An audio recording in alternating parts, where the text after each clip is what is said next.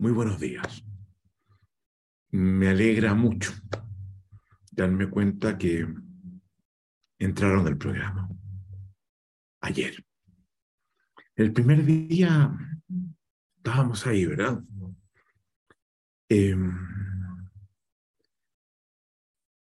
y lo siento ya alimentándose siendo tocado de manera importante por, por el programa. Me parece importante, sin embargo, hacer una advertencia. Muchos los escucho todavía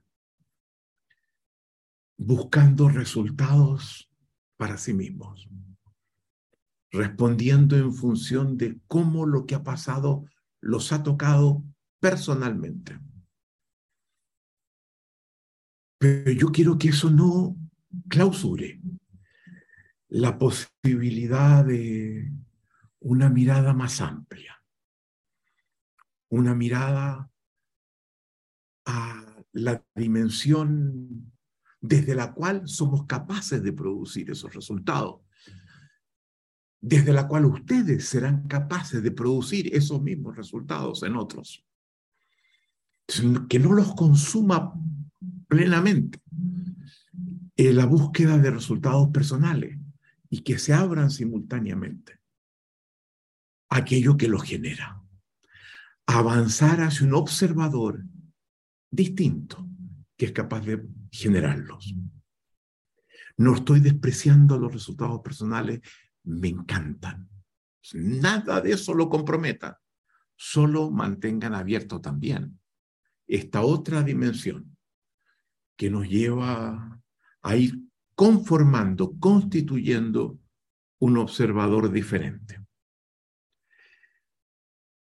Yo tenía originalmente pensado hacer una presentación que iba a tomar una hora y media y darles 20 minutos de intercambio de contacto con ustedes en función de lo que les iba a presentar. Pero habrán visto que en el título de esta presentación hay muchos temas. Y realmente estoy dudando si puedo abordarlos como quisiera sin tener que correr. Los tres temas que, que están planteados allí. El tema de la modernidad, el tema de, una, de hacerles, de presentarles al personaje más importante que está detrás de la propuesta, que es Nietzsche. No vamos a profundizar en Nietzsche, pero quiero que sepan algo de él. Y luego colocar las bases o los elementos de diferenciación de la nueva ontología en la que estamos entrando en relación a la ontología metafísica. Tres grandes temas. Entonces, dudo que lo pueda hacer en una hora y media. Y es posible que me tome esos 20 minutos para poder completar adecuadamente estos temas. De ser así,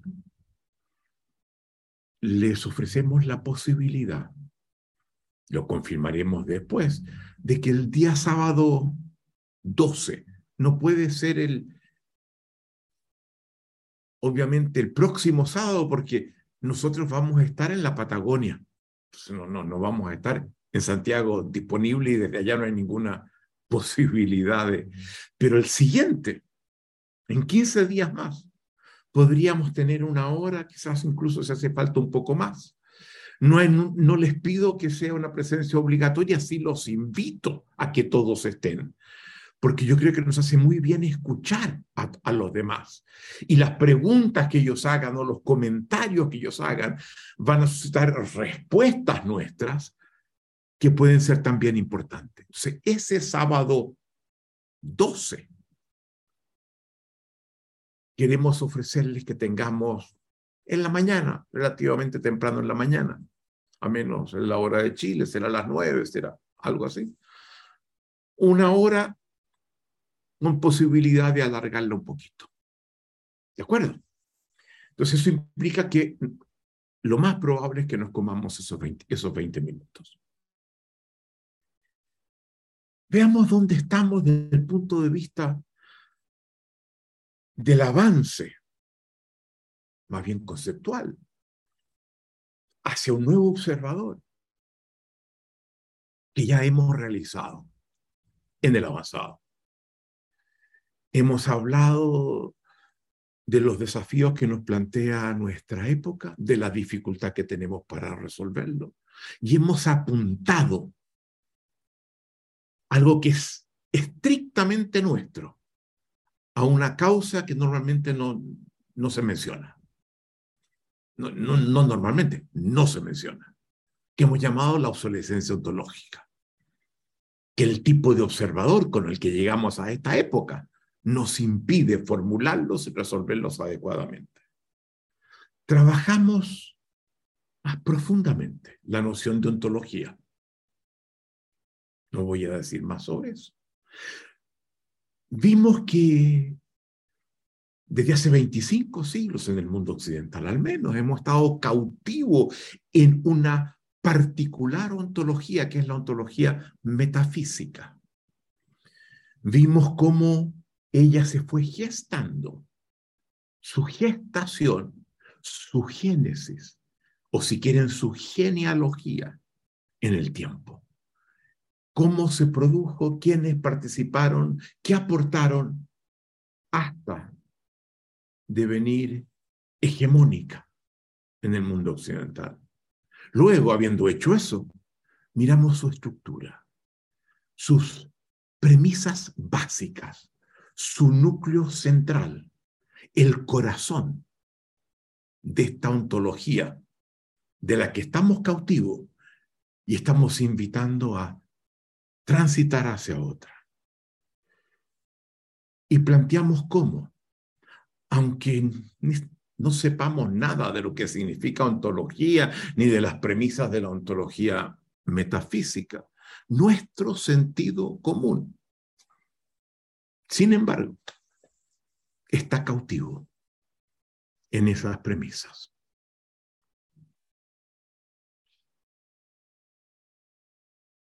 Muy bien.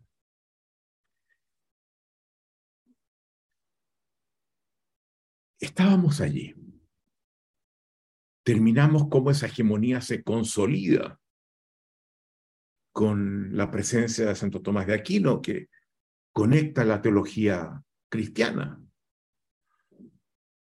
con la filosofía aristotélica. Siglo XIII, 1200 y tanto. Pero habiendo hecho eso y habiendo hecho, habiendo producido este hecho, la consolidación hegemónica de dicha ontología, poco tiempo después, o incluso muy cercanamente en algunos puntos, comienzan a producirse eventos que nos van a llevar a una época muy distinta de la medieval, época a la que pertenecía San Agustín, época a la que pertenecía también Santo Tomás, y que se va a comenzar a abrir un horizonte de una etapa en la fase de la humanidad, pero sustancialmente distinta a lo que fue la Edad Media. Edad Media que va consolidando esta hegemonía y que tiene que ver muy centralmente con algo que planteamos en mi primera presentación. Cambios sustantivos en la conectividad social. ¿Qué significa eso? Las tecnologías de información y de comunicación, cambios en el transporte, cambios en el comercio, cambios en la base financiera, que habilita esa expansión del comercio y avanzamos a un sistema de vida distinto. Sí ya a fines de la Edad Media, empiezan a surgir algunos eventos de los cuales hemos escogido los que nos parecen más importantes. Obviamente no son todos, pero hay un importante desarrollo en las tecnologías del transporte. ya en alrededor del año 1300. Flavio Gioia inventa la brújula. Y la brújula no es algo secundario. Nos permite ampliar nuestros horizontes. No solamente movernos por los ríos, obviamente, que tienen una sola dirección, ni por el Mediterráneo, que está relativamente acotado, sino desplazarnos por los océanos. Invento muy importante.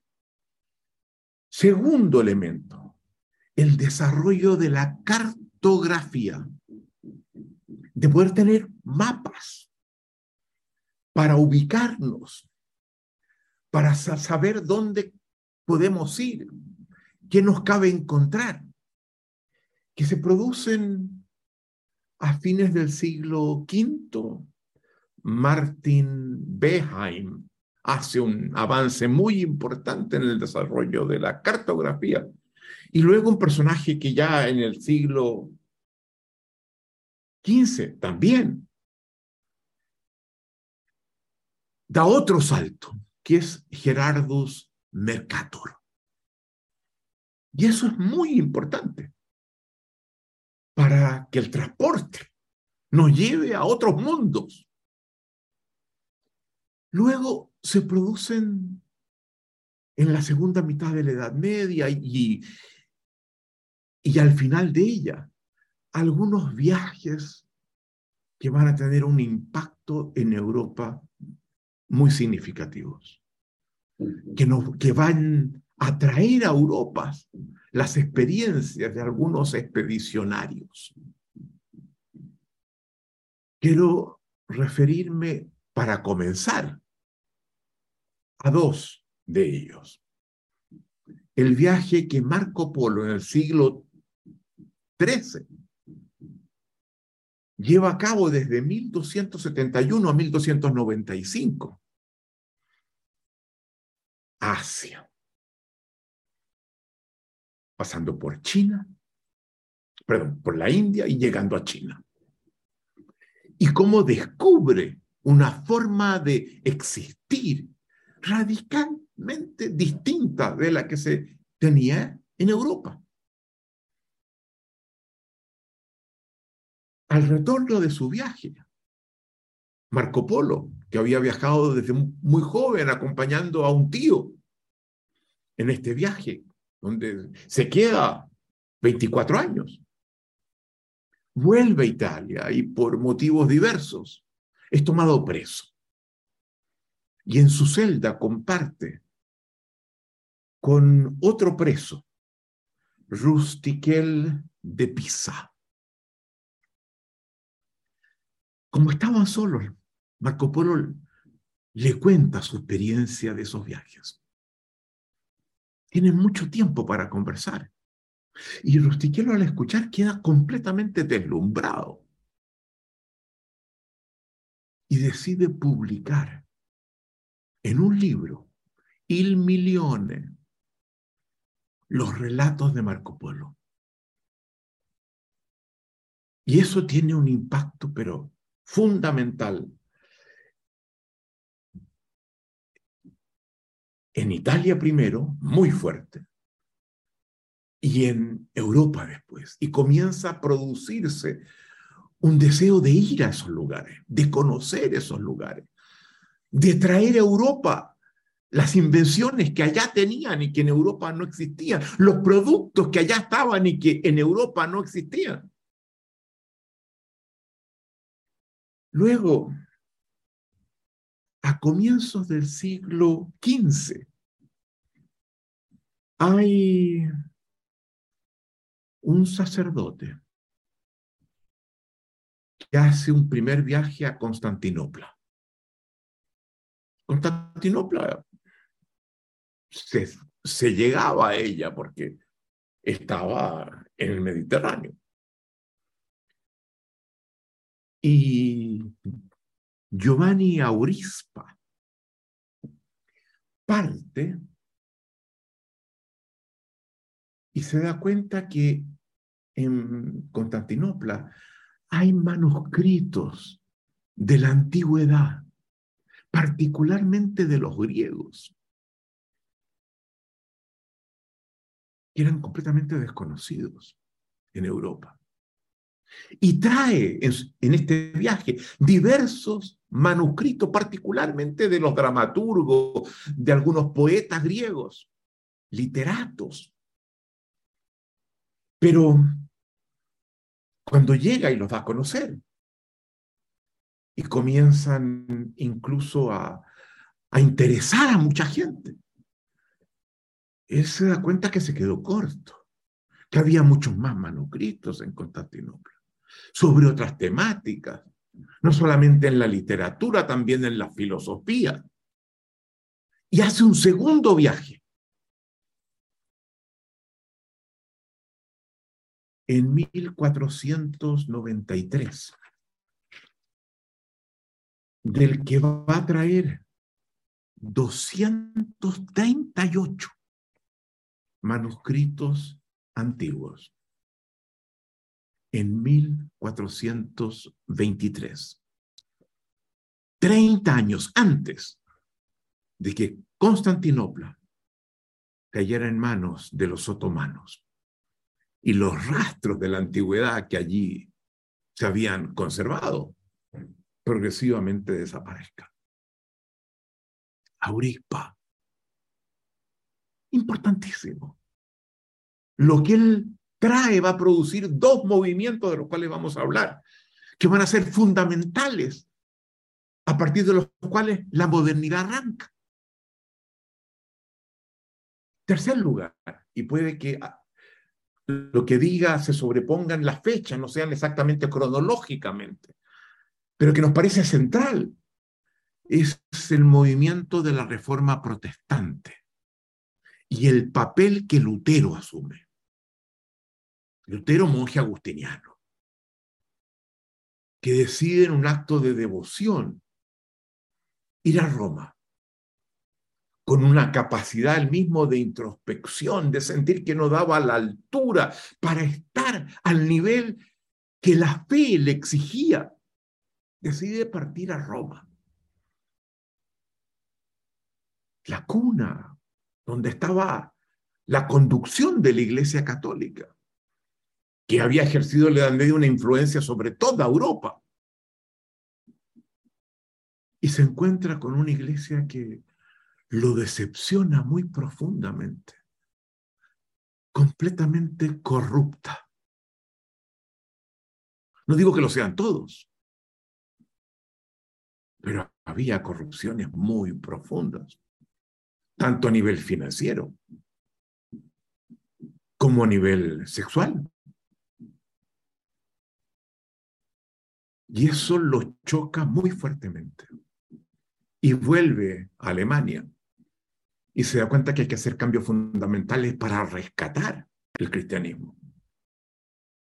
Y publica en las puertas de la iglesia de Wittenberg su tesis de cosas que sienten que tienen que ser recogidas por la iglesia, colocadas en un primer plano. Y estas tesis causan un, revuelo muy importante porque muchas de ellas contravenían los dogmas y las prácticas que venían desde, desde Roma. Y se produce el concilio de Worms, dirigido por Carlos V, emperador de Alemania, Austria, España, buena parte de Europa donde después de que él se somete y donde le piden que reniegue de todo lo que había escrito, él dice, yo no puedo porque eso compromete mi conciencia. Yo no puedo violar mi conciencia. Perdón. Y cuando estaban a punto de apresarlo para someterlos a la Inquisición, algunos príncipes alemanes lo ayudan, lo rescatan, lo esconden. Y Lutero comienza a hacer varias cosas. Una de las cosas que hace es traduce la Biblia al alemán. La Biblia, es bueno entenderlo porque no, eso no lo sabía. Los laicos católicos no la podían leer directamente. Incluso los sacerdotes de primer nivel tampoco la podían leer sin la guía de un obispo que les mostrara cómo había que interpretarla. Y Lutero se da cuenta que eso habilita la corrupción que él vio, la decadencia que él percibió.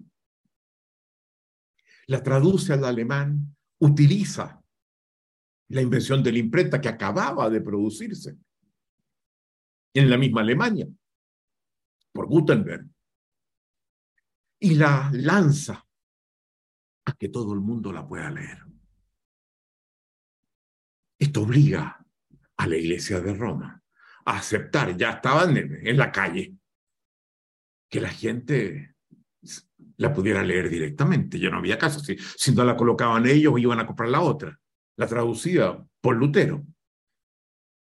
Eso no era posible antes. Que el, que el católico común leyera la Biblia por su cuenta. ¿Se dan cuenta ustedes?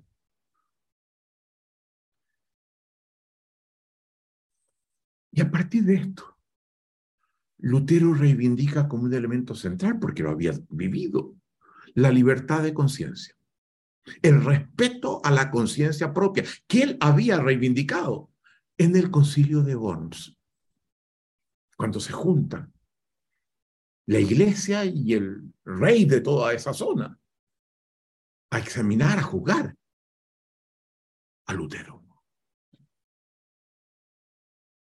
Libertad de conciencia.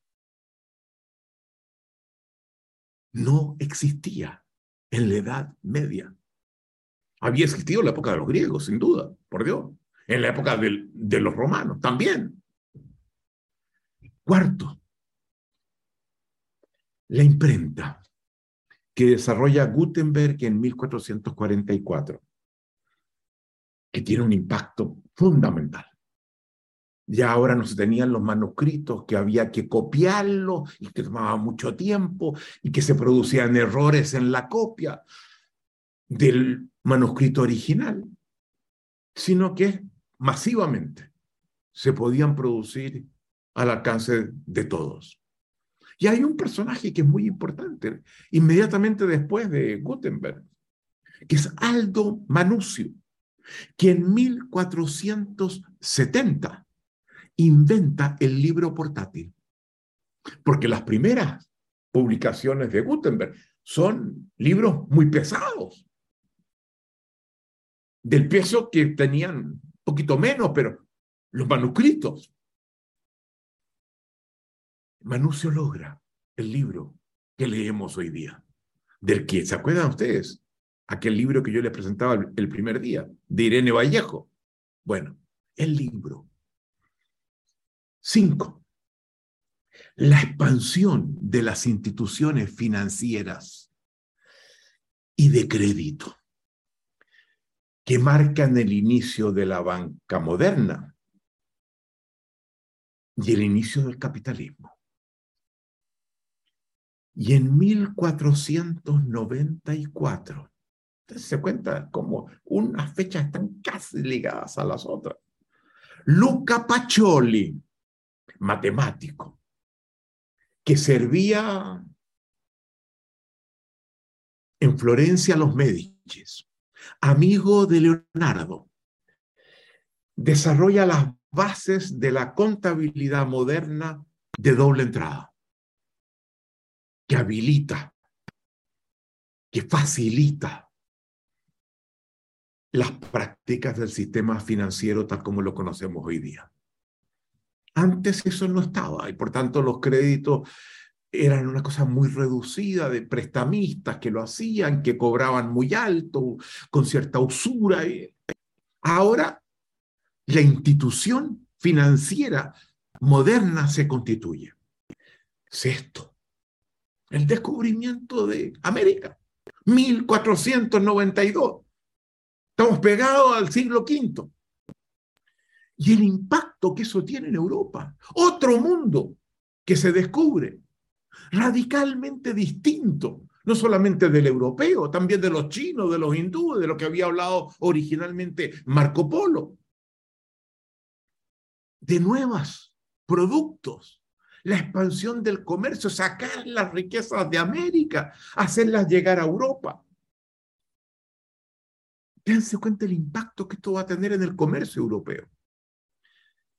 Y de esto que se inicia con el descubrimiento de América, surge una noción que, que hoy día es fundamental, la noción de emprendimiento, que inicialmente surge para referirse a aquellos que emprendían viaje a las Américas. Esos eran los emprendedores. Hacer una nueva vida, a superar las condiciones de miseria muchas veces que estaban en Europa.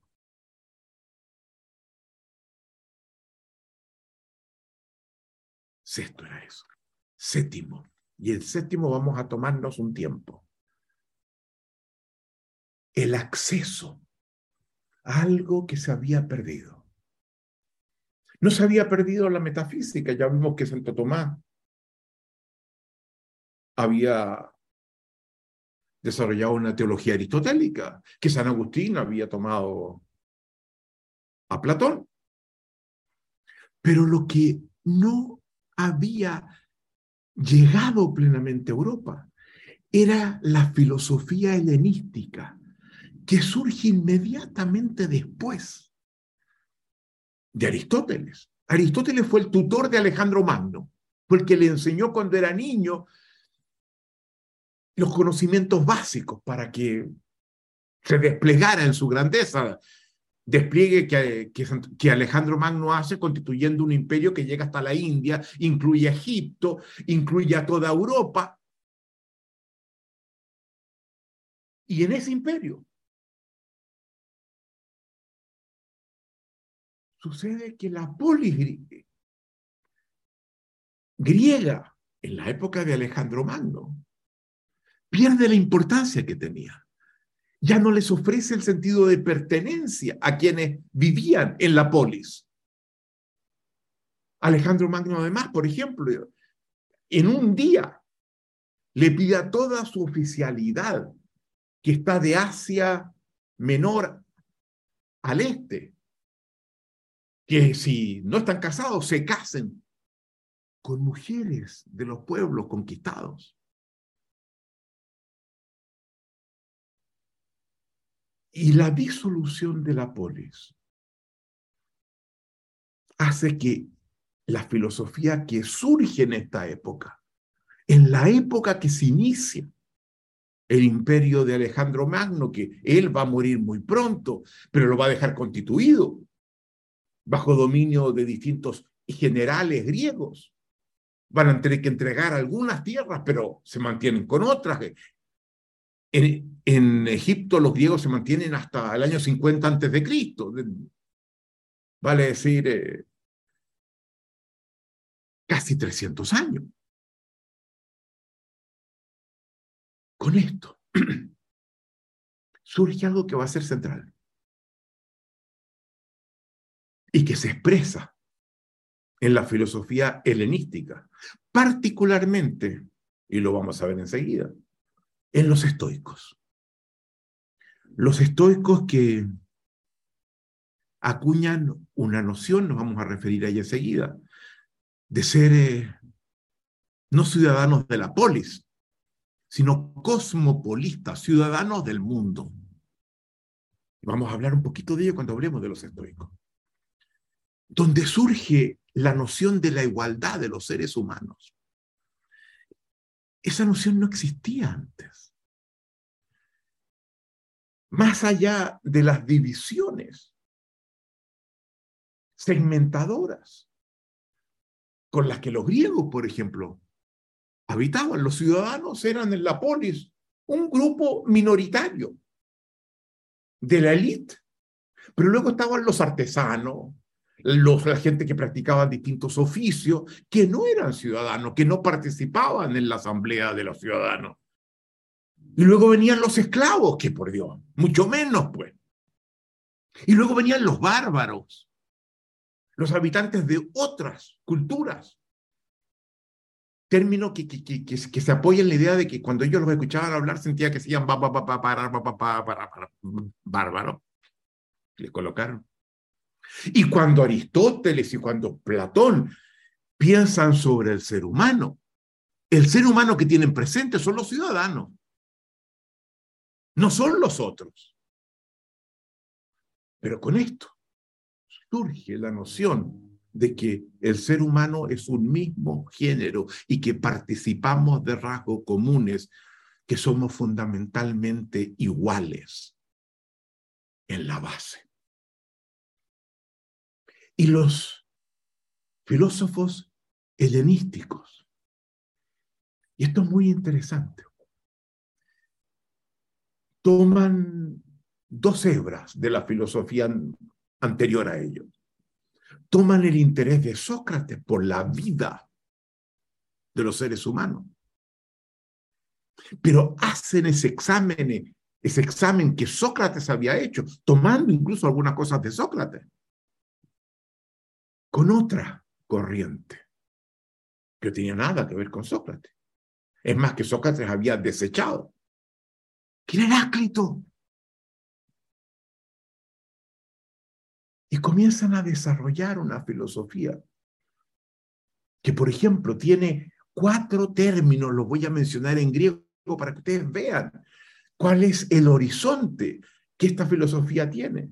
La taraxia, que es alcanzar la paz y la liberación del miedo, la tranquilidad. La endaumonia, que es lograr el bienestar y la felicidad en la vida. La fronesis, que apunta a la sabiduría práctica que nos permite resolver mejor los problemas que encaramos. ¿Les suena familiar? ¿Se dan cuenta la conexión que tenemos nosotros con ellos? La asquesis, que es desarrollar una capacidad de juzgar más efectiva y más satisfactoria a nosotros. ¿Se dan cuenta ustedes? Manejar los juicios, ganar competencias para utilizarlos de una manera que enriquezcan la existencia.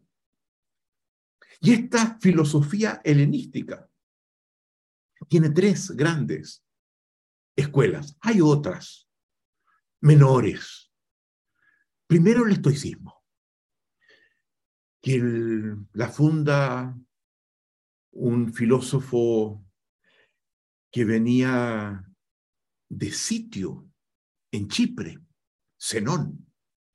No el de Lea, discípulo de Parménides, en Italia, Zenón de sitio, que va a Atenas y que en el ágora, en la plaza, en el espacio público, comienza a enseñar una filosofía distinta, orientado en esto que hemos estado hablando. Quien lo sucede va a ser Creantes. Quien sucede a Creantes va a ser Crisipo. Y curiosamente, Creantes y Crisipos venían de Asia Menor. Y por tanto, estos filósofos, aunque estaban muy ligados a la cultura griega y se trasladaron a Atenas, traían también consigo una dimensión semita de los lugares donde venían. Los estoicos van a tener una muy fuerte influencia en la cultura romana, pero inmensa. Tenemos varios importantes filósofos romanos con un sentido muy práctico siempre, muy concreto. No se van a las nubes como Platón, como Pitágoras, como Parménides. Mencionó algunos. Séneca, Marco Aurelio, que llegó a ser emperador, filósofo estoico, Cicerón.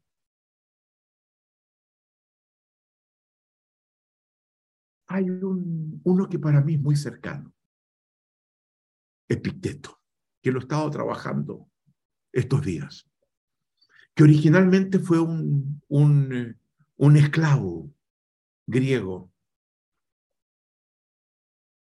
en Asia Menor.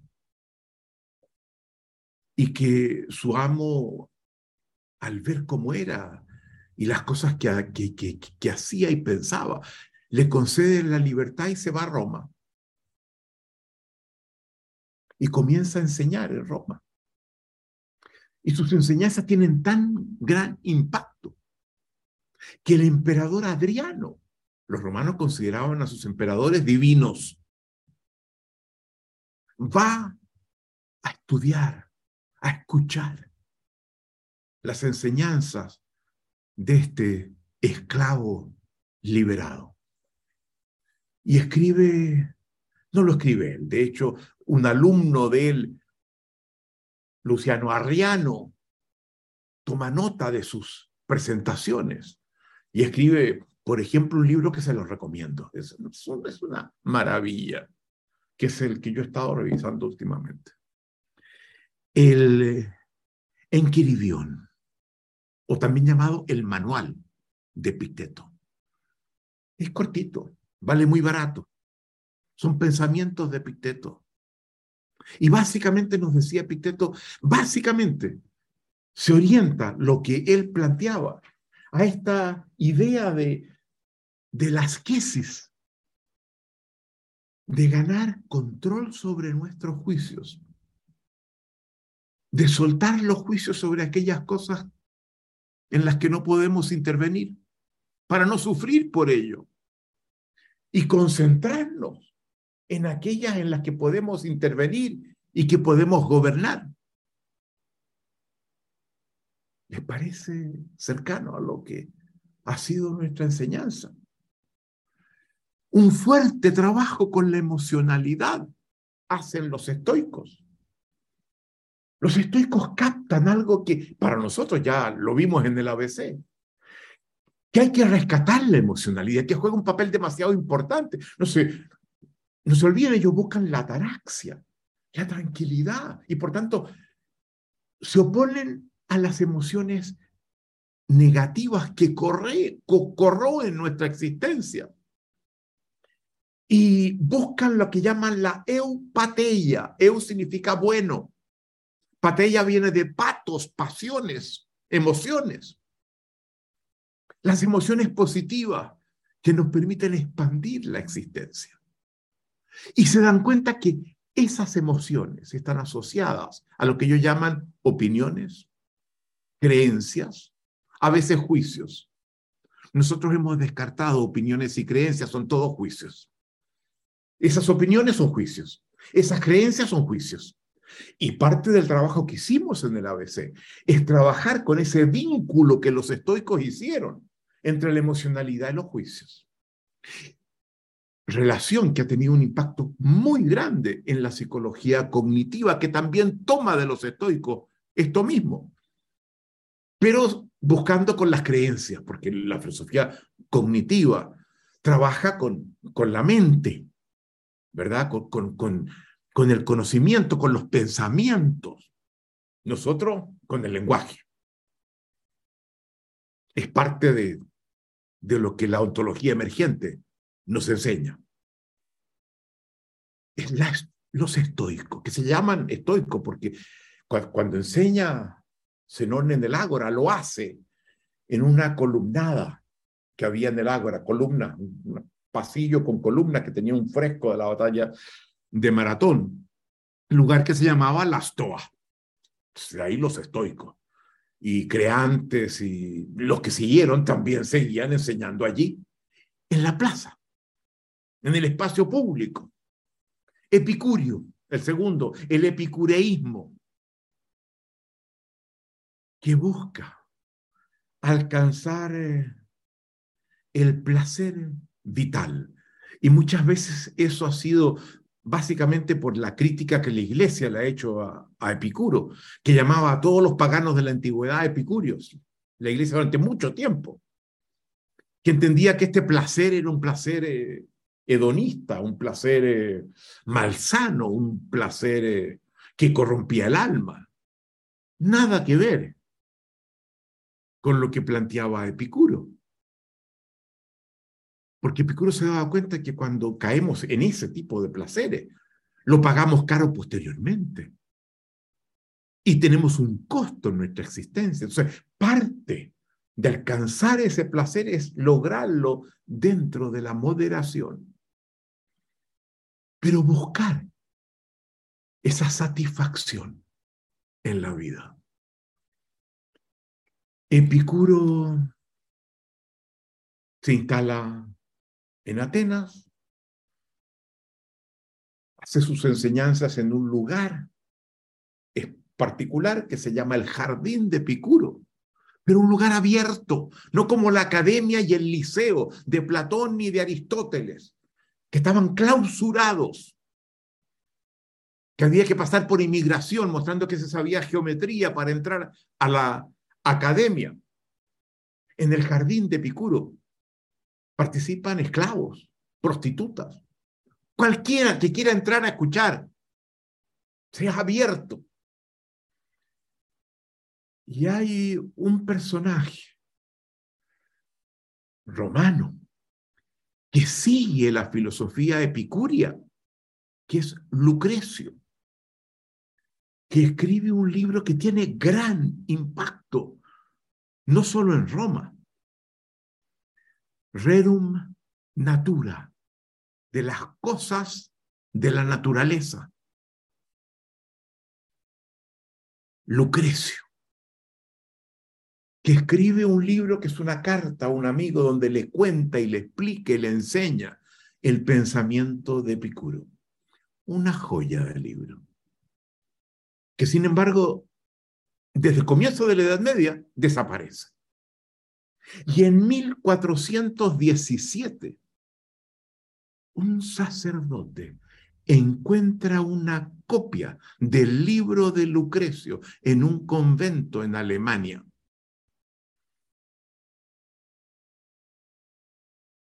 Hay un libro que sacó premio Pulitzer en, los Estados Unidos. The Surge, el giro, que muestra cómo este libro, el encuentro de este libro, jugó un papel determinante en la historia inmediatamente posterior y muy especialmente, por ejemplo, en la independencia de los Estados Unidos. Los escépticos, me interesa hablar sobre ellos. Los escépticos tienen un personaje que funda la escuela que es Pirrón en Grecia, en la Grecia helenística de la época de Alejandro Magno. Pero de nuevo, de, de, Pirrón, de Pirrón se, se pierden buena parte de, de su obra, solo quedan algunas citas, algunas cosas mínimas con el tiempo. Pero hay un romano cuando todavía no se habían perdido las obras de Pirrón, que asume la propuesta filosófica del escepticismo, que es la que inaugura Pirrón. Escepticismo. Y que produce un conjunto de obras. Claro, en la Edad Media desaparece de nuevo, pero se reencuentra Capaz que haya estado, no, me consta, en los 238 manuscritos que Aurispa trae de Constantinopla, no sé, pero aparece de nuevo. Y donde nos plantea algo que va a tener otra influencia central, el cuestionamiento de la certeza. Es decir, no, no hay condiciones por tener certeza de nada. Todo hay que colocarlo siempre en suspenso. Entre paréntesis. Claro, puede que tenga un aporte, pero tomémoslo siempre con, con cautela, dispuesto a soltarlo.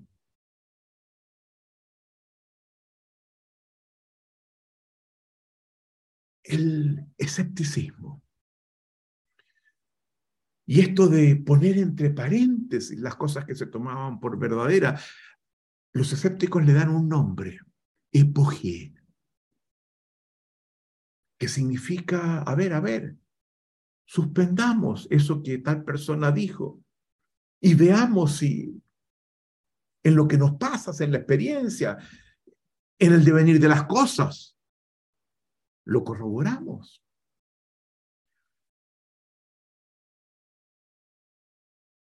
Los escépticos hacen una fuerte crítica, secto empírico particularmente, al silogismo aristotélico, que deducía verdades de verdades, ¿se acuerdan ustedes?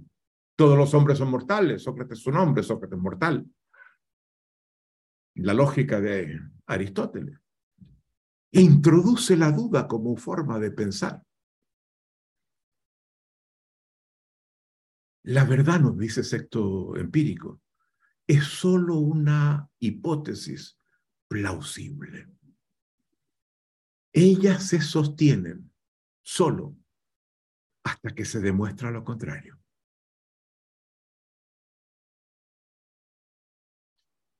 Y las enseñanzas de sexto empírico van a tener una influencia decisiva en el pensamiento de la modernidad.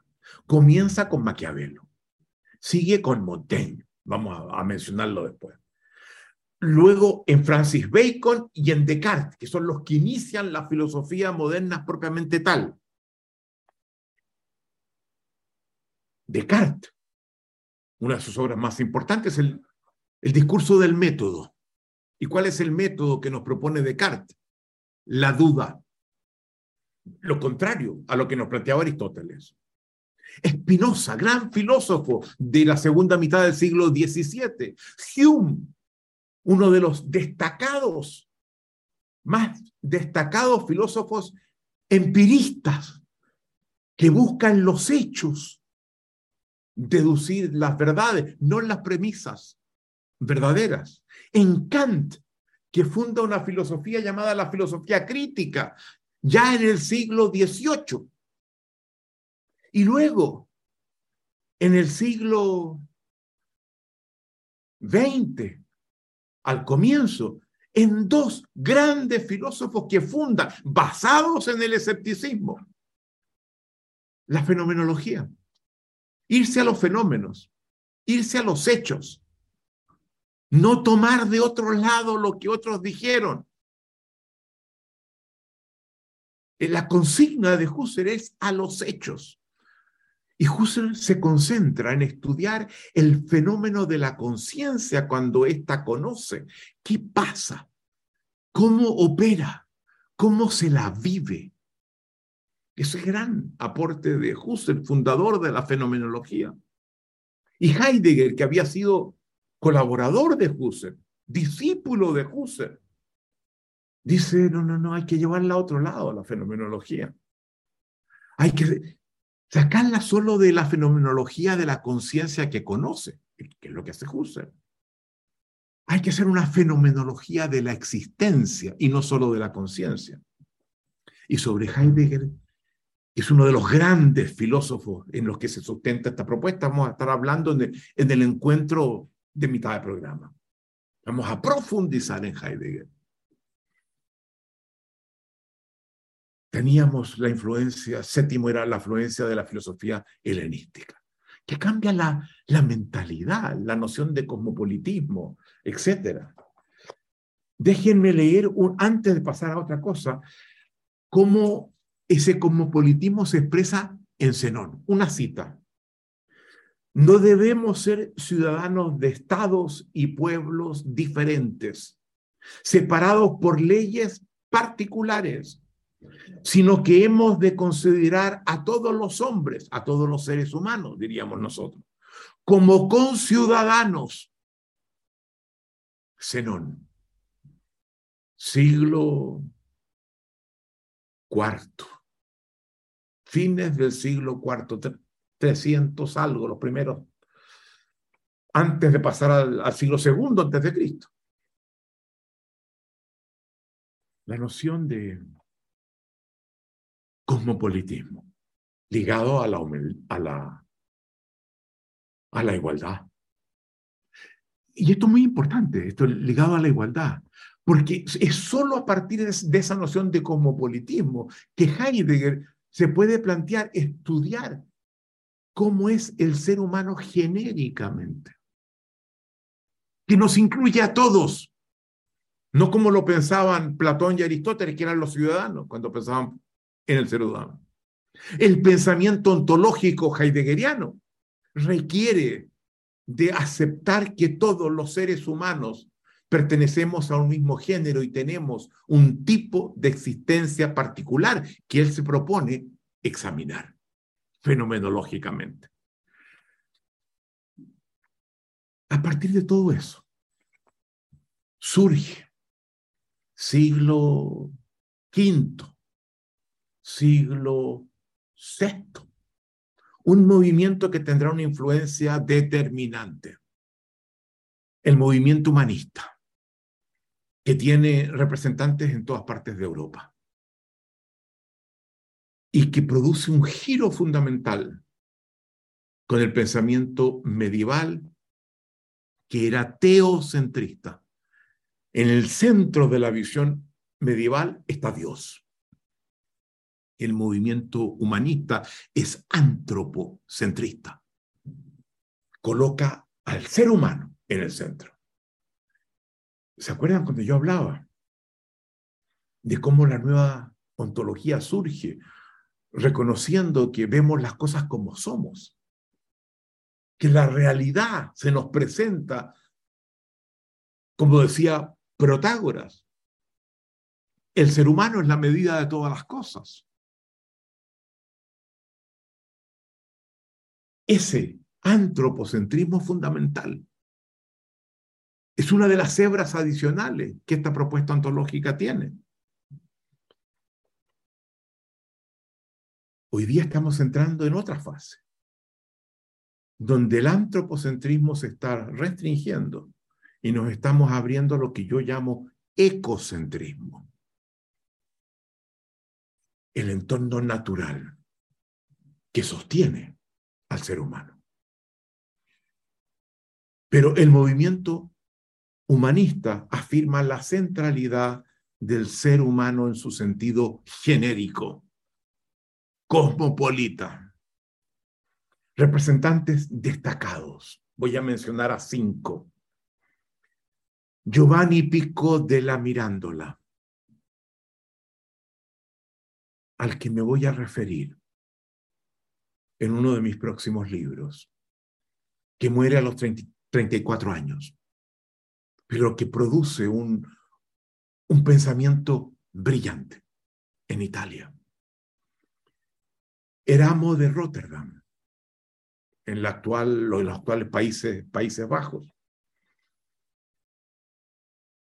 que tiene una confrontación muy seria con Lutero. Lutero trata de, de que lo apoye a él en su reforma protestante. Y Erasmo siente que, que no puede entrar en eso.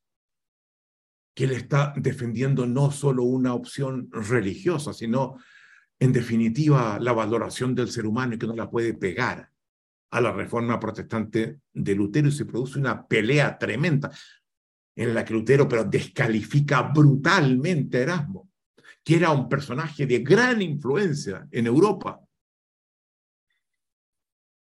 Tomás Moro, en Inglaterra, que comienza a pensar una forma de convivencia perfeccionada, sin todas las trabas y problemas de la convivencia que tenemos hoy día y teníamos en esa época, en un libro que se llama Utopía. Juan Luis Vives, español, sacerdote que tiene que arrancar de España para que la Inquisición no lo tome preso y que se va a Flandes y muere en Brujas, ciudad destacadísima de Flandes. y que vuelve a tomar el tema de las emociones como un tema fundamental. Y quizás el más grande de todos, un francés, Michel de Montaigne, gran escéptico, brillante, que piensa sobre el ser humano de una forma que va a tener una influencia decisiva en lo que viene después.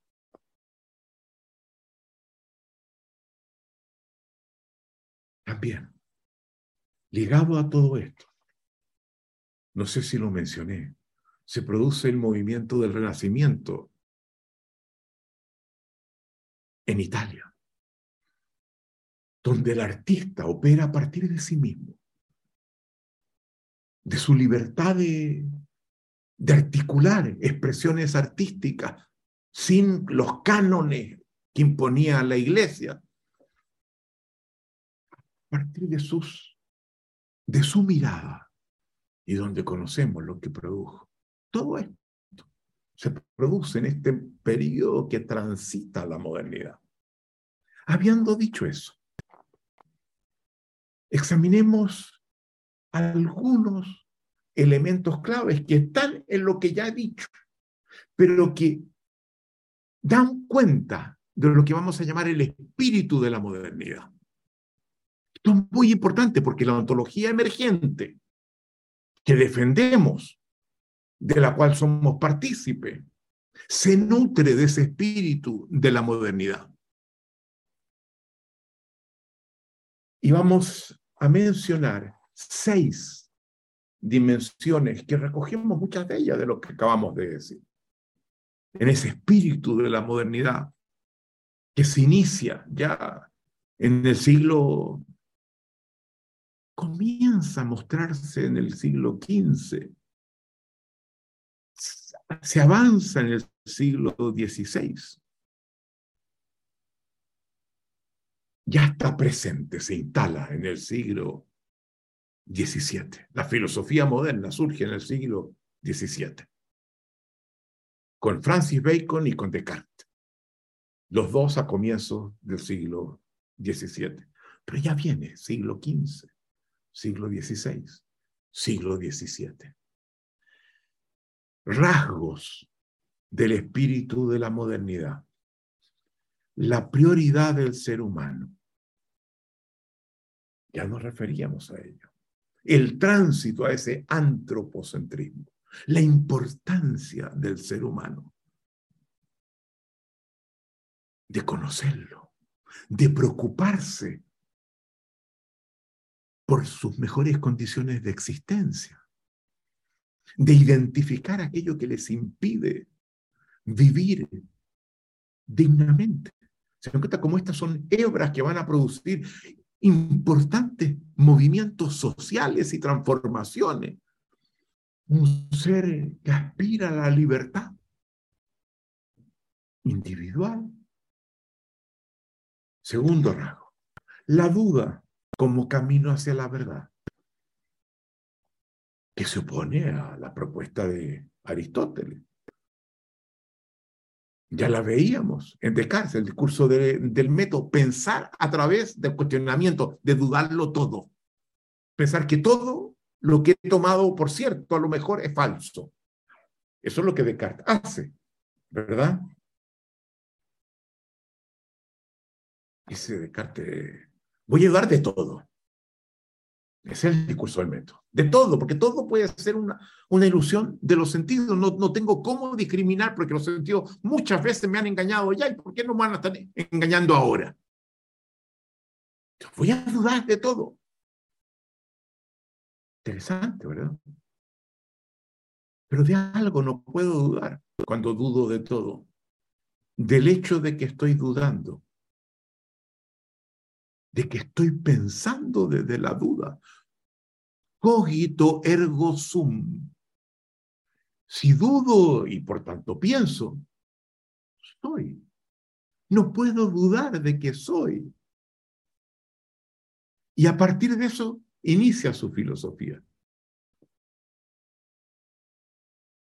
Y a partir de la importancia de la duda en el mundo moderno, se desarrolla un secularismo escéptico. Dudamos los modernos. No comulgamos con ruedas de carreta, dicen algunos. Y eso afecta la fe medieval, que era incuestionable. Y eso nos hace plantearnos mil cosas, abrirnos a mil cosas, pensar cosas nuevas, no, aquellas que se deducen de las verdades del pasado, sino que rompen con lo que se pensaba en el pasado. Se inauguran nuevas áreas del conocimiento de otras premisas que no estaban en el pasado. Pero un escepticismo secular o un secularismo escéptico, que nos va a hacer también sentir que el sentido que teníamos se nos diluye y plantea desafíos de otro tipo. Pero la modernidad se define por ese secularismo escéptico o ese escepticismo secular. Tercero, la importancia de la experiencia, de los hechos que produce el desarrollo de las ciencias, que se produce en la modernidad. Copérnico, Kepler, Galileo, más adelante Newton, etc. Comienza un desarrollo de las ciencias que ya se había iniciado en Grecia, pero que se cierra en la Edad Media, salvo en ciertas áreas muy limitadas estalla, errumpe, er, errumpe de una forma insólita.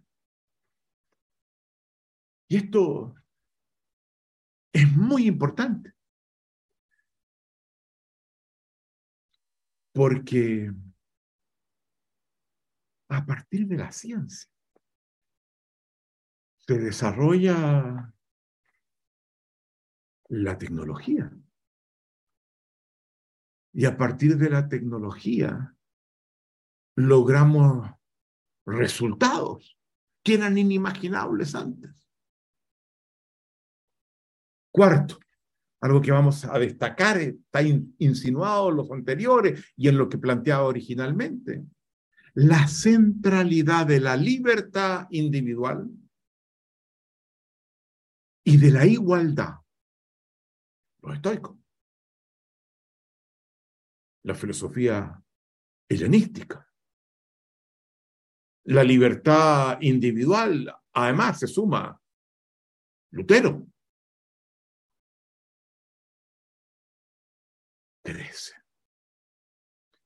Y eso son dos principios, la igualdad y la libertad, que vamos a ver que muchas veces entran en tensión. Algunos prefieren afirmar la libertad y comprometen la igualdad, otros dicen, no son señores, no, la igualdad es lo más importante y terminan comprometiendo la libertad. Lo vemos, ¿verdad? Pero ahí está esa tensión. Quinto, la revalorización del ser humano no solo genérico, sino también el ser humano común.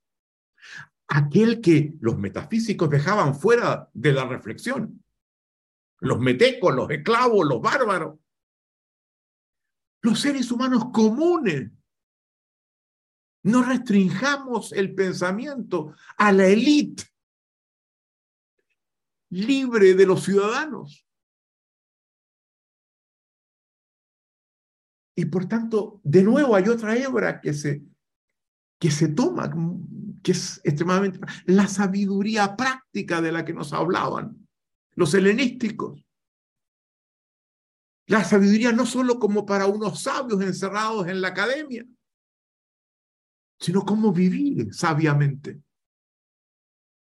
Y eso es lo que procura Epicteto, por ejemplo, por mencionar a uno. Y eso va a tener un efecto muy importante en la literatura moderna, porque la literatura medieval se basa fundamentalmente en gestas épicas, en héroes, la canción de Rolando, el Cid campeador. Pero en la medida que en la modernidad se le confiere cada vez más importancia al ser humano común, como todos nosotros, surge una literatura radicalmente distinta. Y voy a mencionar dos libros tempranos en la modernidad y uno ya cuando la modernidad está avanzada, donde sus personajes son seres absolutamente comunes. Es más, algunos con la mentalidad elitista previa dirían despreciables.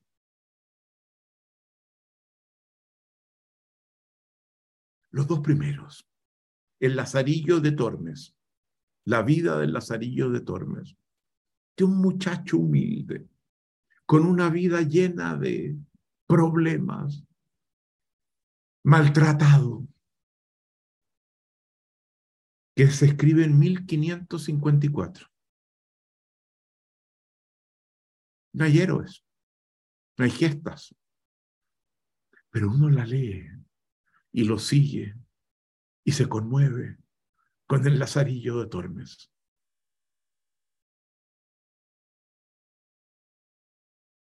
Don Quijote de la Mancha, 1605. 50 años después del Lazarillo. 51 años después. Perdón, 40 y un año después. Un ser humano, algo trastornado, que tiene un sirviente que lo acompaña, que se propone gestas absolutamente absurdas, siguiendo aquellos, aquellas gestas épicas, pero en un mundo donde ni él es un señor medieval, guerrero, conquistador, como Rolando, como el Cid, pelea contra molinos de viento, que los confunde con grandes adversarios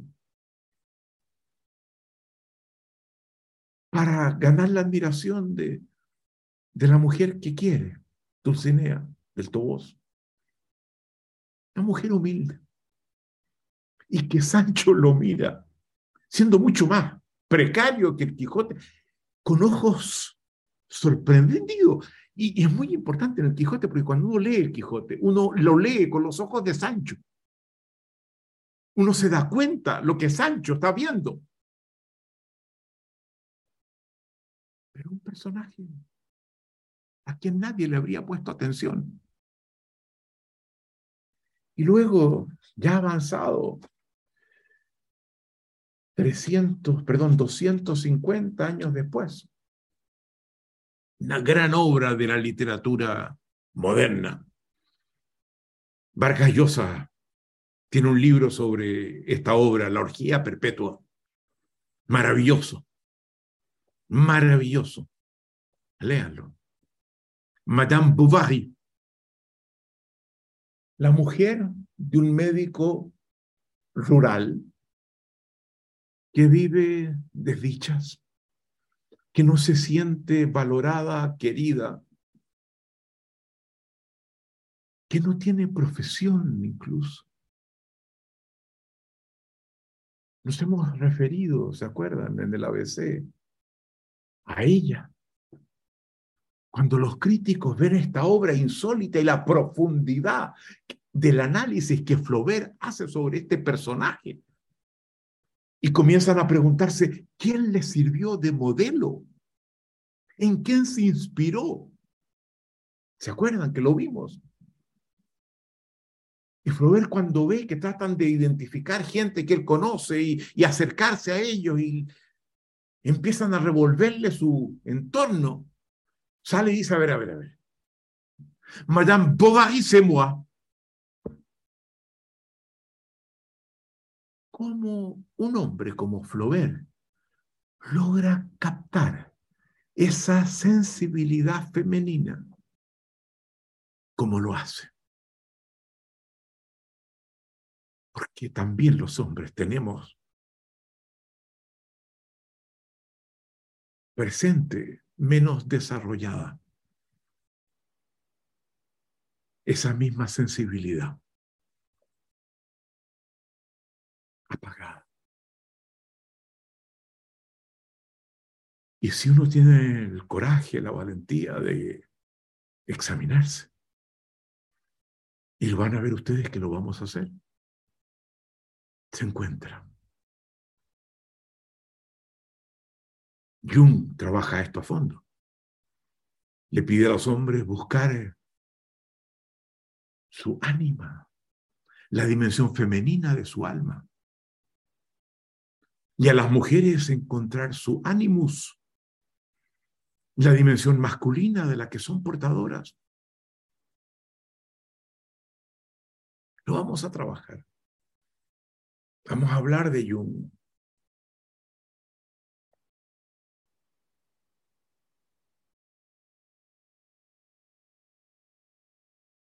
La revalorización del ser humano común va a conducir también a una crítica del orden político jerarquizado, monárquico, que reivindicaba que su fundamento era divino, venía de Dios y anima distintos movimientos sociales que luchan contra ese régimen que los somete al final de la escala social, que piden derechos nuevos que no se les conferían.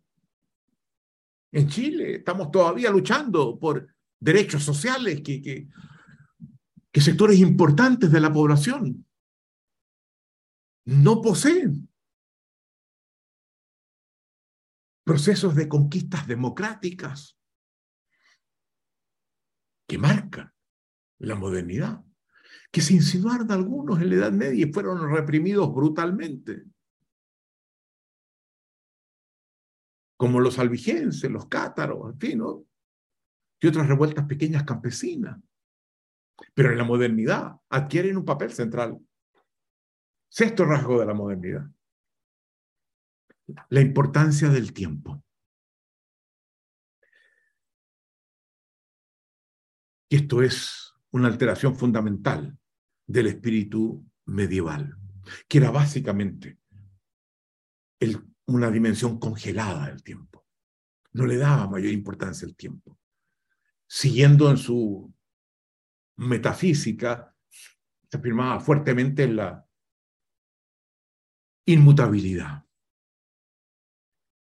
El moderno no lo hace. No se conforma, no se resigna a la inmutabilidad, que las cosas son así y tendrán que seguir siendo así. Desarrolla la noción de progreso que opera en el tiempo. Posteriormente la noción de decadencia, que opera del tiempo. Y vemos que en el siglo XIX hay dos grandes pensadores que hacen del tiempo el elemento central de su filosofía. Hegel, que ve en el tiempo que este está guiado, conducido por el desarrollo de las ideas, una filosofía idealista. Y Marx, luego, que entiende que el tiempo está conducido, el tiempo social de los seres humanos, por el desarrollo de las fuerzas productivas y las relaciones de producción. Por tanto, ofrece una mirada materialista.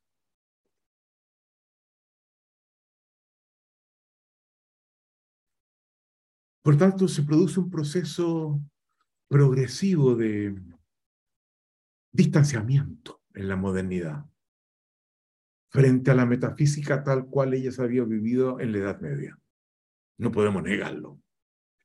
Pero ese distanciamiento se sigue produciendo al interior de las fronteras de la ontología metafísica. Claro, cuestiona muchos aspectos, sin duda. Pero expande un poco esa frontera Y hay elementos que, que, que los toma, porque no es extraño que Descartes, a la vez que, que, que, reivindica el papel de la, de la duda, una de sus otras obras importantes son sus reflexiones metafísicas. Lo vemos.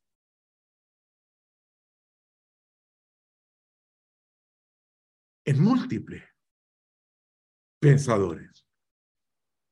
Está eh, en Hume también, en Kant, en Hegel, en fin. Pero hay un personaje, un filósofo que se le va a dar un papel menor. Nosotros lo vamos a rescatar.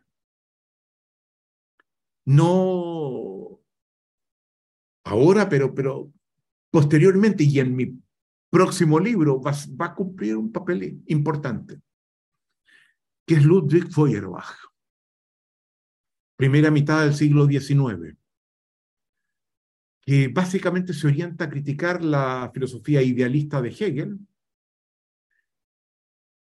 y el carácter de la religión. Y las acusa ambas de ser eh, desarrollos, pensamientos, concepciones que invierten la realidad, que la colocan al revés.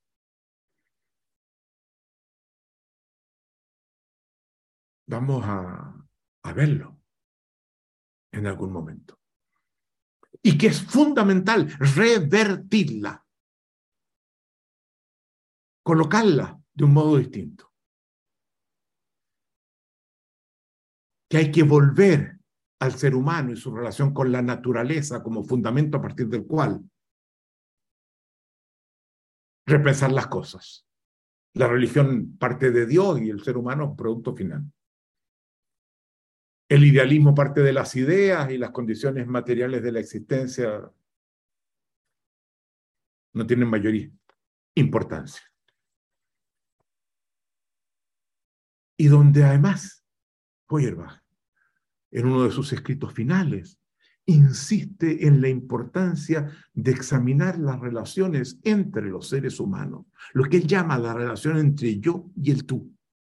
¿Cómo son? Porque también inciden no solamente con la naturaleza, se da cuenta él, también con otros seres humanos.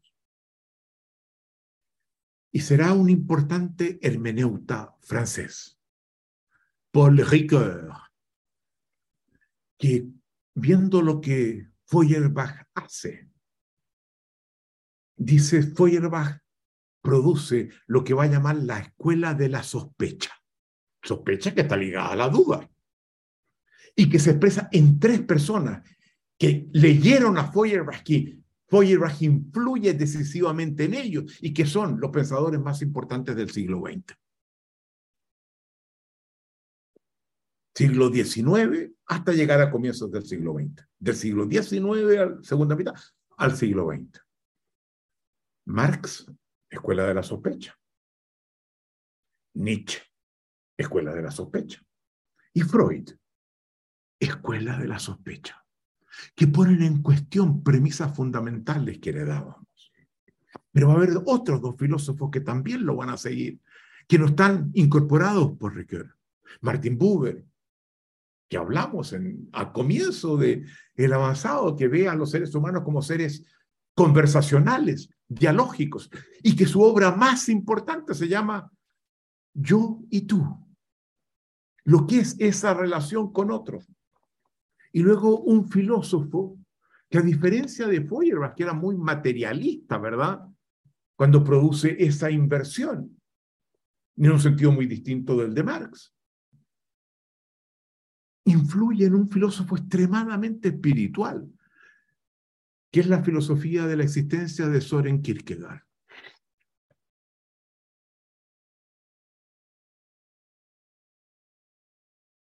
Feuerbach. Un elemento importante que nos conduce, como lo acabamos de ver, a un personaje fundamental para nosotros. Uno de los miembros de la escuela de la sospecha, Friedrich Nietzsche. Nietzsche representa un punto de inflexión en el desarrollo de la filosofía. Dice que no basta con distanciarse de la metafísica, como lo han hecho hasta entonces. Es preciso, urgente, romper con ella y hacerlo explícito. Romper con la metafísica. Un punto de ruptura, no de distanciamiento progresivo, manteniendo algunos elementos. Hay un filósofo, discípulo de Husserl, colaborador de Heidegger, que se llama Eugen Fink, que tiene un libro que se llama La filosofía de Nietzsche, publicado en castellano en Alianza Editorial, que es un libro muy interesante, que comienza tratando de explicar qué se plantea Nietzsche. Y en su primer párrafo, cuando ya aborda el tema de Nietzsche, dice en una palabra, lo que Nietzsche nos plantea es, hemos errado el camino. Nos encontramos en un lugar donde estamos en un callejón sin salida.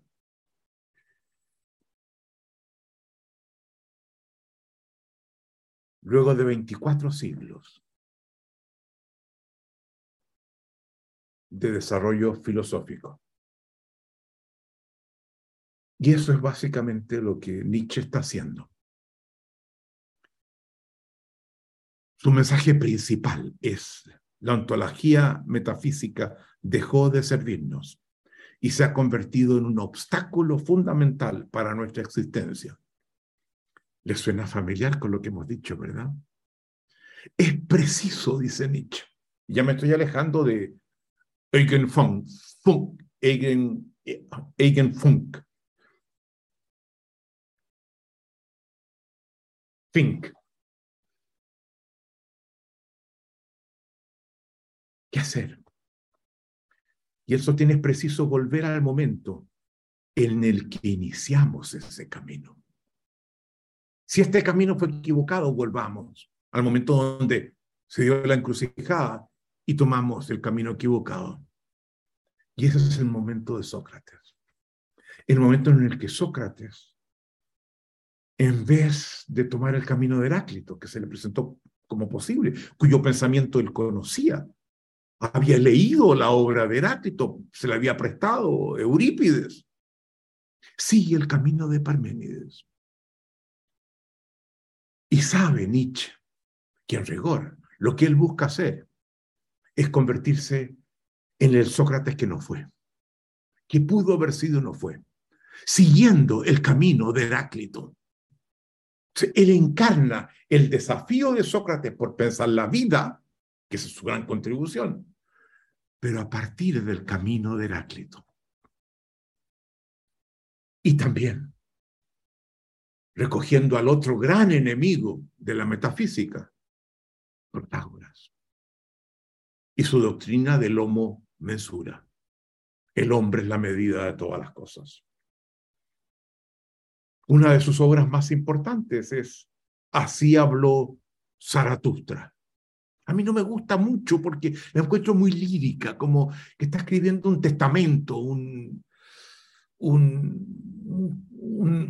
una parte de, del Antiguo Testamento, de un, un evangelio, una cosa, pero entrega muchas pistas importantes. Zaratustra había sido un profeta persa, profeta persa que seguía la, la religión de Aura Mazda, que se le identificaba con el fuego, fuego que también reivindicaba Heráclito, ya lo vimos, de venir fuego y logos.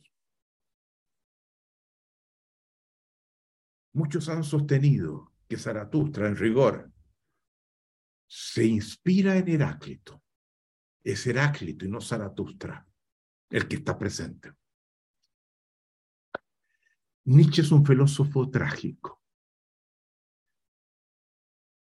que vive con permanentes dolores que le impiden concentrarse, que lo hacen recluirse, acostarse, con fuertes insomnios que le impiden dormir. Sus dolores son dolores al estómago, dolores de cabeza. Un ser enfermo. Que tempranamente es contratado para que enseñe filología y filosofía en la Universidad de Basilea, en Suiza, pero donde estos dolores lo siguen acosando y viendo algunos médicos le dicen, no, usted el problema, el clima de Suiza lo mata, váyase a otro, a otro lugar, váyase a un país que esté cerca del Mediterráneo, que tenga un clima mediterráneo. Y Nietzsche decide partir a, a Italia y se va a Italia y recorre Italia de un lugar a otro, desde el norte de Italia hasta el sur de Italia, llega a Sicilia, a Taormina. Un ser muy solo. Todo esto lo hace fundamentalmente solo, pero está siempre reflexionando, pensando sobre lo que le está pasando, sobre lo que vive. Tiene una relación torpe con las mujeres, siendo muy amable, muy amable. Es entusiasta de la música y de la poesía. Sin la música la vida sería un error, nos dice. Otra frase que nos dice, yo no podría creer en un Dios que no sepa danzar. Desarrolla una introspección como poca gente. Freud, en una de sus conferencias de los psicoanalistas, señala que nadie ha tenido el nivel de introspección, de autoindagación como lo tiene Nietzsche. Y cuidado, Sócrates consideraba que él se había psicoanalizado y más a fondo que, que lo que él lograba con los pacientes. Pero sabe que Nietzsche en su autoindagación fue mucho más lejos que él.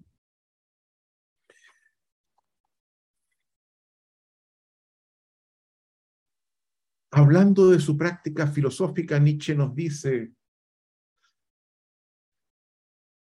hago filosofía con un martillo. Claro, su tarea es demoler la ontología metafísica, ese edificio de 24 siglos. Hoy a Nietzsche se le reconoce en su época nada. Nadie lo tomó en cuenta casi. Hoy se le reconoce como el filósofo más importante del siglo XIX, el más influyente desde entonces en el desarrollo posterior de la filosofía.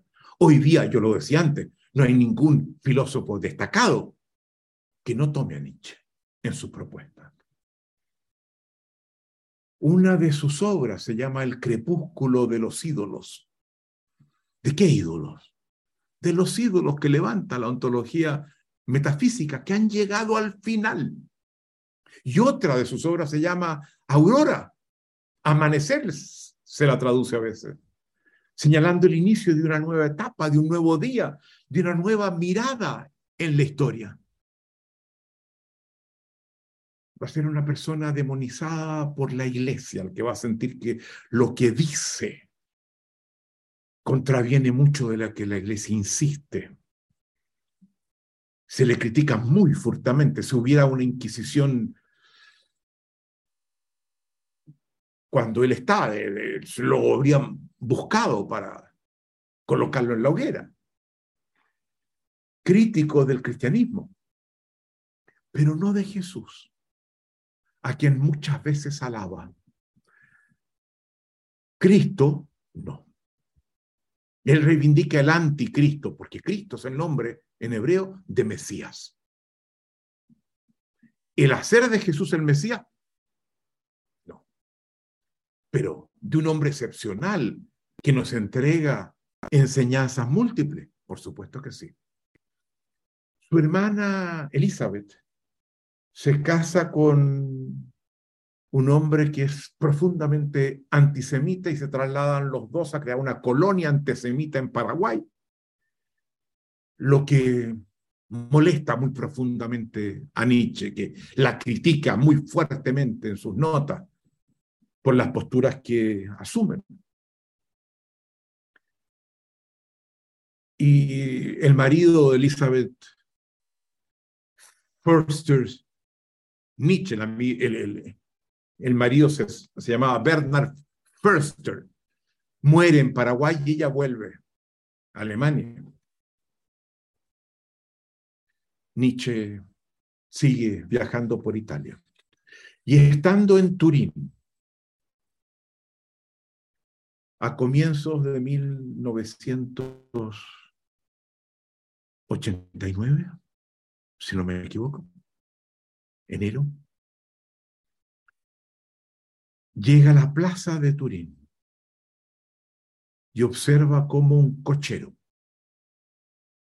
golpeaba despiadadamente a su caballo, el que empujaba el, el coche del cochero, que se había caído y que no lograba pararse.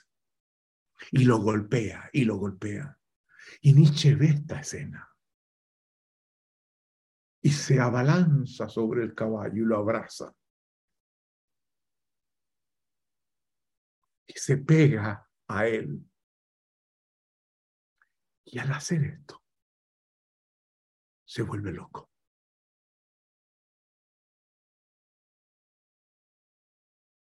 Vuelve a tientas a su pensión. Escribe diversas cartas a amigos que tenía en Basilea fundamentalmente a otra gente también. Firma como Dionisos. Dionisos, lo van a ver, es central para nosotros, este dios griego. En otro firma el anticristo. Ya sabemos por qué. Y un profesor de, Basilea recibe esta carta, Jacobo Burjar, gran estudioso de los griegos y de la historia del Renacimiento que enseñaba en Basilea, y le pide a otro colega, Overbeck, que era amigo de Nietzsche, mira, esta carta me llegó de Nietzsche, algo le está pasando, ¿por qué no vas tú a Turín? Porque viene de Turín, das con él y aquí viene el remitente y, y ves qué le pasa. Y Overbeck parte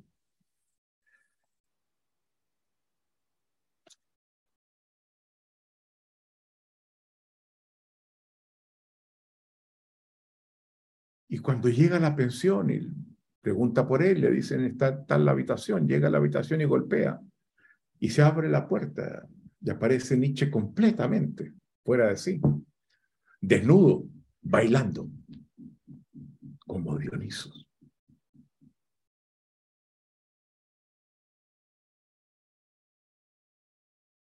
Ustedes van a ver el papel que le vamos a conferir a, a Dionisos en mi próximo libro. Es central. Nosotros levantamos a, a Dionisos como el arquetipo del alma del coche. Y ya lo van a ver.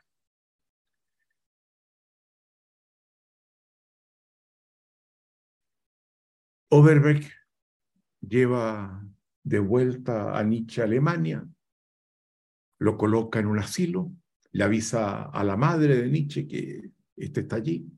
Ella lo va a recoger y se hace cargo de él, lo lleva a la casa. Está completamente fuera de sí, no habla, mira fijo y no, no habla. La madre, la madre de Nietzsche muere y Elizabeth, su hermana, se hace cargo de él. Y ella seguía siendo una profunda antisemita. El rasgo que Nietzsche había siempre criticado. Pero intenta venderle la filosofía de su hermano y lo que dice en sus libros al nazismo ya después de la muerte de Nietzsche. Nietzsche muere en 1900. Y el nazismo ya había surgido a comienzos del siglo XX. Y el nazismo como que toma esto, y sobre todo le gusta mucho la noción de Nietzsche del Übermensch, que lo han traducido muchas veces como el superhombre. Yo cuestiono esa traducción. Über significa sobre, superación, sobre. Mensch, hombre, ser humano. Yo prefiero traducirlo como el hombre que busca superarse a sí mismo, más que el superhombre que aparece Superman con su traje, eso, nada que ver, pero a los nazis sí, esa interpretación les gustó y lo, y lo toman. Y lo invocan algunos, tampoco mucho, pero eso lo desprestigia por completo.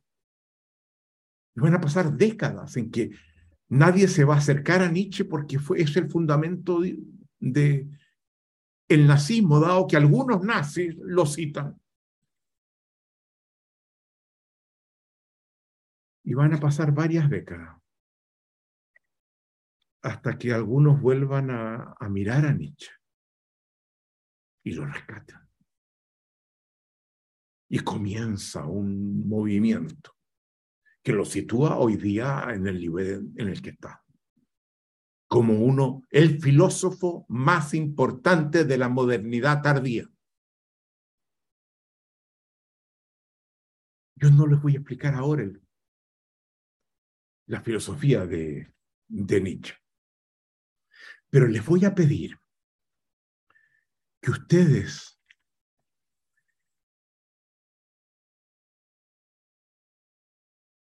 en noviembre y no después.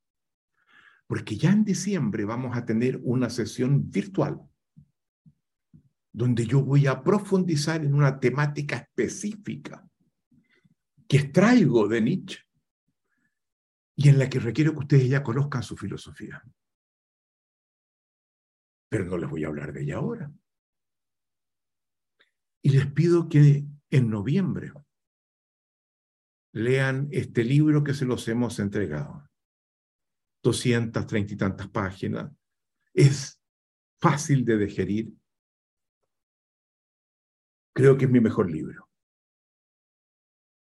Mi Nietzsche, mi interpretación sobre Nietzsche. No pretendo que sea el Nietzsche. Es mi interpretación de él. Incluso cuestiono algunas cosas que él dice. por favor, desde ahora hasta fines de noviembre, Nietzsche lo tienen.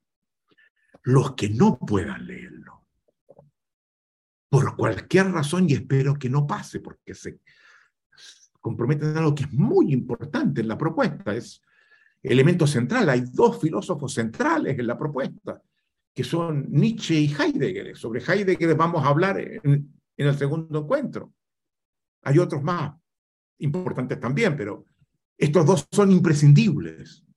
Pero si algún problema tuviesen en este libro, en el que acaba de salir y que se los vamos a enviar a más tardar el 15 de noviembre, electrónico, hay un capítulo de 32 páginas sobre Nietzsche. Al menos eso. O si quieren, comienzan con eso y luego van al libro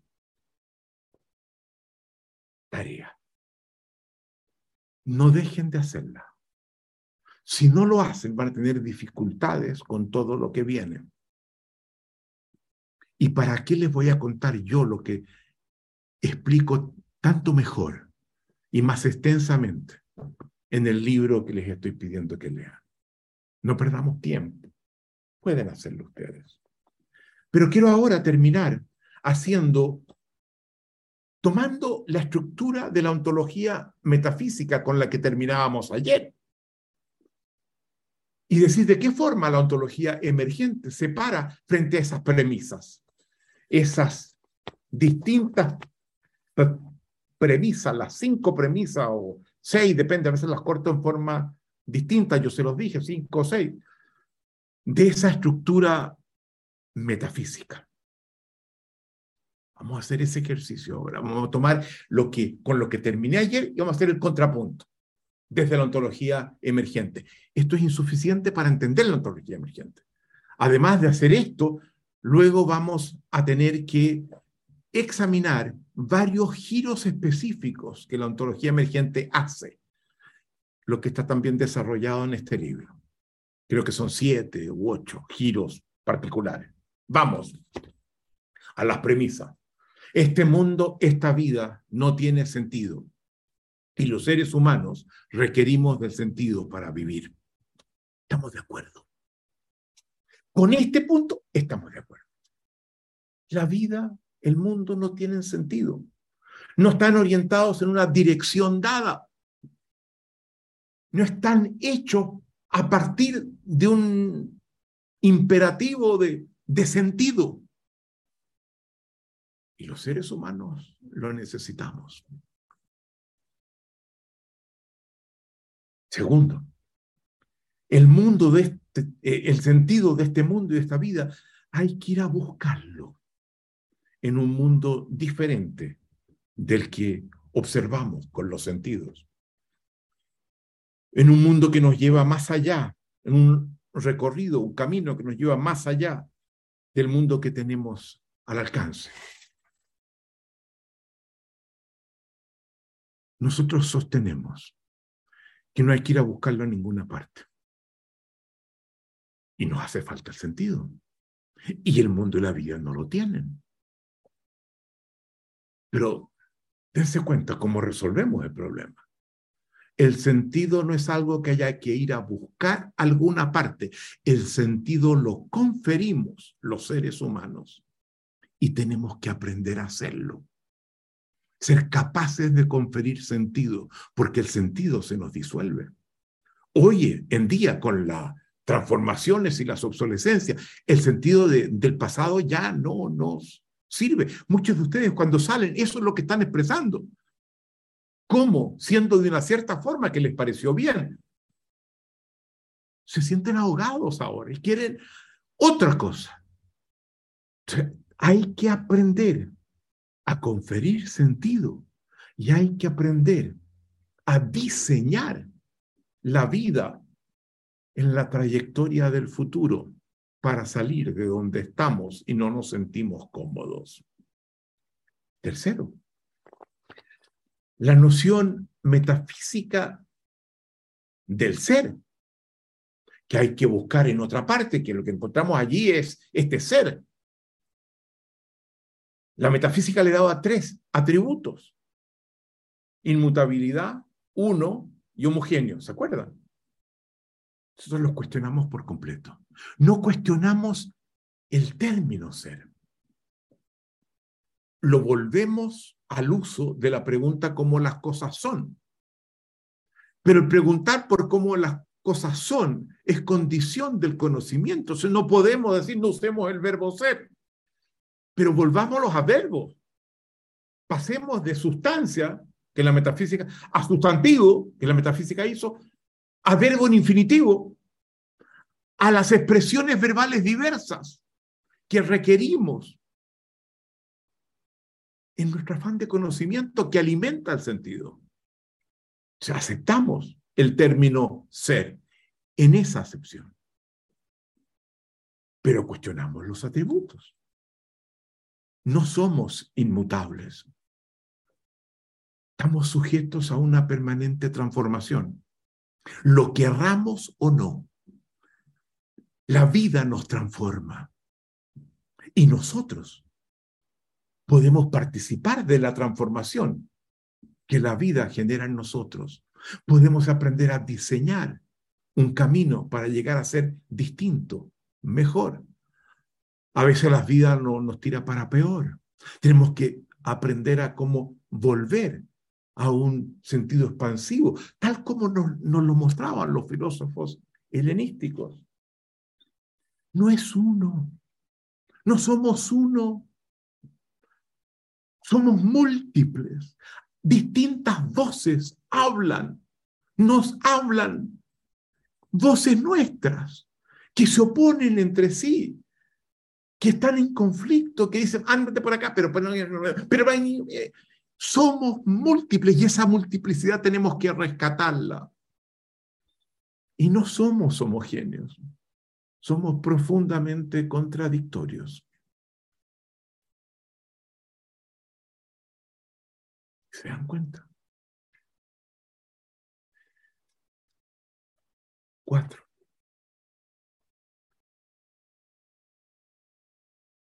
Cuestionamos la noción metafísica de verdad, que asume para la metafísica, la ontología metafísica, los atributos del ser. Porque la verdad es lo que sucede cuando, lo que alcanzamos cuando develamos, cuando accedemos al ser. Por tanto, se sostiene que es definitivo, es inmutable, es una, y sin contradicción, el principio de, de identidad en la lógica de Aristóteles. Identidad y no contradicción son los dos principios fundamentales de la lógica de Aristóteles. Lo vimos ayer.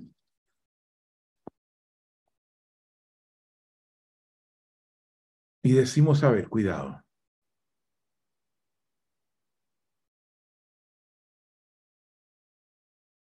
Primero,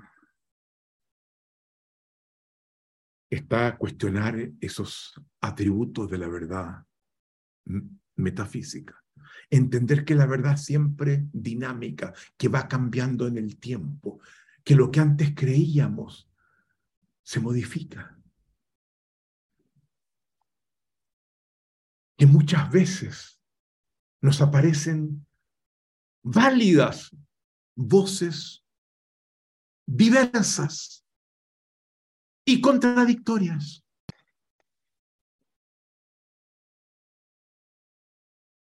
Que lo que vamos a llamar verdad reside en interpretaciones que nosotros construimos para producir orden y sentido y poder vivir mejor. Y que toda interpretación es dinámica, es cambiante. Cinco. La razón como camino para acceder a la verdad. Aquí hacemos dos alcances.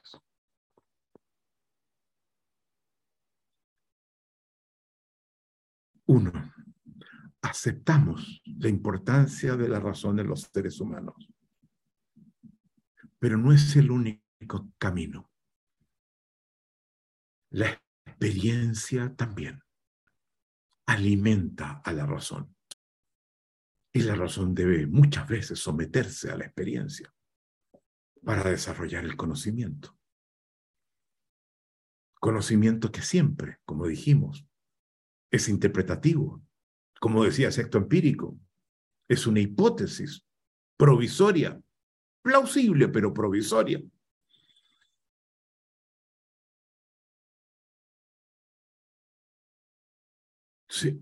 Usamos otros conceptos de verdad. La ciencia, por ejemplo, no utiliza el concepto metafísico de verdad. Eso lo vimos en el ABC. Se considera verdadero lo que sigue ciertas metodologías y es aceptado como tal por la comunidad de científicos, que se somete a ciertas normas que los científicos establecen y que las cosas, como dijo Sexto Empírico, solo son verdaderas hasta que se demuestra lo contrario. Pero la metafísica le confiere prioridad a la razón y hace además del lenguaje una suerte de sirviente de la razón, que lleva lo que la razón produce, se lo comunica a otro, se lo comunica a este. Eh, la razón tiene como sirviente al lenguaje. Y nosotros siguiendo los avances de la filosofía del lenguaje de la segunda mitad del siglo XX, del siglo pasado, sostenemos que la razón es uno de los múltiples juegos que el lenguaje habilita. Es un juego lingüístico. Y se somete a las restricciones que el lenguaje le impone. ¿Se dan cuenta? Hay un enroque fundamental. Ahora, esta es una primera forma de, establecer el contrapunto. Todavía no llegamos al corazón mismo de la ontología metafísica. En el libro que acabo de publicar y que ustedes van a recibir en un poquito más de dos semanas, ustedes van a ver que hay toda una sección donde yo muestro otros enroques, otros giros que son fundamentales para entender el carácter de la ontología metafísica de la ontología emergente, no de la metafísica. Pero la, ontología metafísica, una vez que establecía esta premisa, ¿se acuerdan ustedes? Hacía dos cosas más. Hablaba sobre el ser humano. Y hablaba sobre el ser humano luego de haber examinado el ser en cuanto ser, Aristóteles. Habiendo entendido cómo es el ser en cuanto ser, ahora cómo es este ser específico que es, el ser humano. La ontología emergente sostiene que hay que de nuevo invertir esa relación. Que sobre el ser en cuanto ser no, no, no accedemos a ese ser en cuanto ser, si es que algo como así existe. Que solo generamos interpretaciones a partir de cómo somos.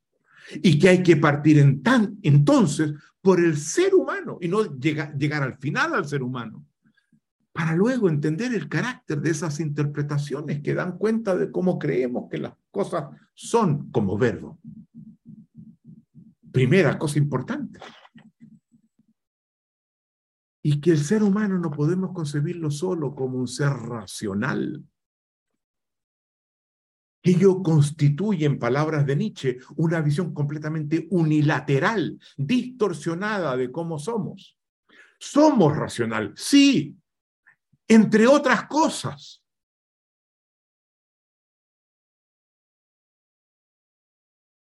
Racionales porque el lenguaje nos habilita, entre otras cosas, porque con el lenguaje hacemos muchas otras cosas más que un camino de racionalidad y conocimiento. Pero tenemos que abrirnos, como lo hemos hecho, como lo seguiremos haciendo, como lo estamos haciendo. A levantar el cuerpo, hacer que el cuerpo se manifieste, revele lo que lleva adentro, aprender a leer cuerpos. Tenemos que abrirnos al mundo de la emocionalidad que tantas veces, por no decir siempre, orienta a la razón misma.